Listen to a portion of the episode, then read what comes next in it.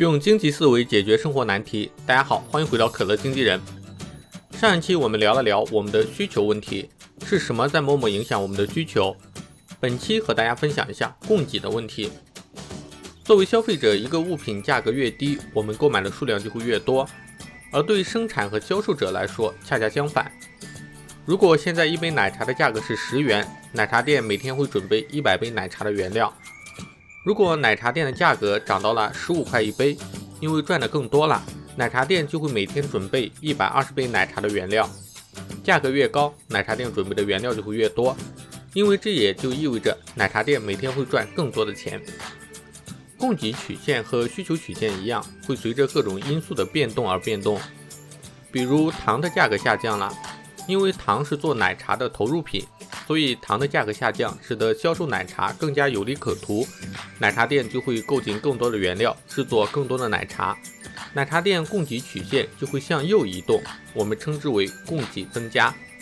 相反，如果糖的价格上涨，奶茶店的供给曲线就会向左移动，我们称之为供给减少。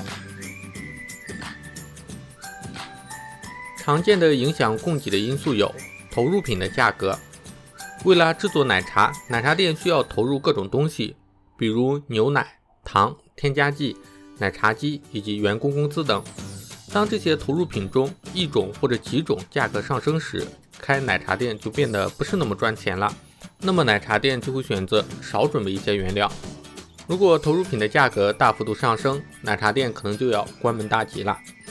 所以，一种物品的供给量和生产这种物品所用的投入品的价格是负相关的。另外，技术也可以影响供给量。如果发明了全自动的奶茶机，人工做一杯奶茶需要三分钟，奶茶机一分钟就可以。这就是通过技术进步降低成本，从而增加了奶茶的供给量。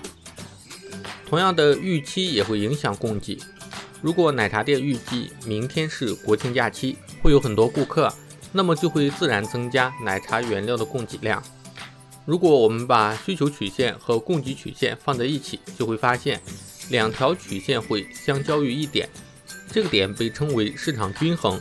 这两条曲线相交的价格被称为均衡价格，而相交时的数量被称为均衡数量。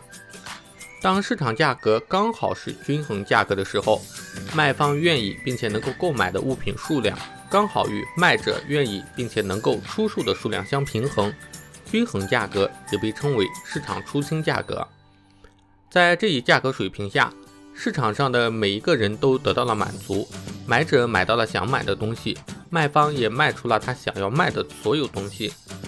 供需关系决定了市场的价格，供大于求，价格就会下降；供不应求，价格就会上升。这是每一个如此简单的行为。组成了我们身处的这个复杂的市场。以上就是本期我想要和大家分享的内容。如果你喜欢可乐经纪人，欢迎关注、点赞、转发。如果你有什么想吐槽的，欢迎在下面留言。那我们下期再见。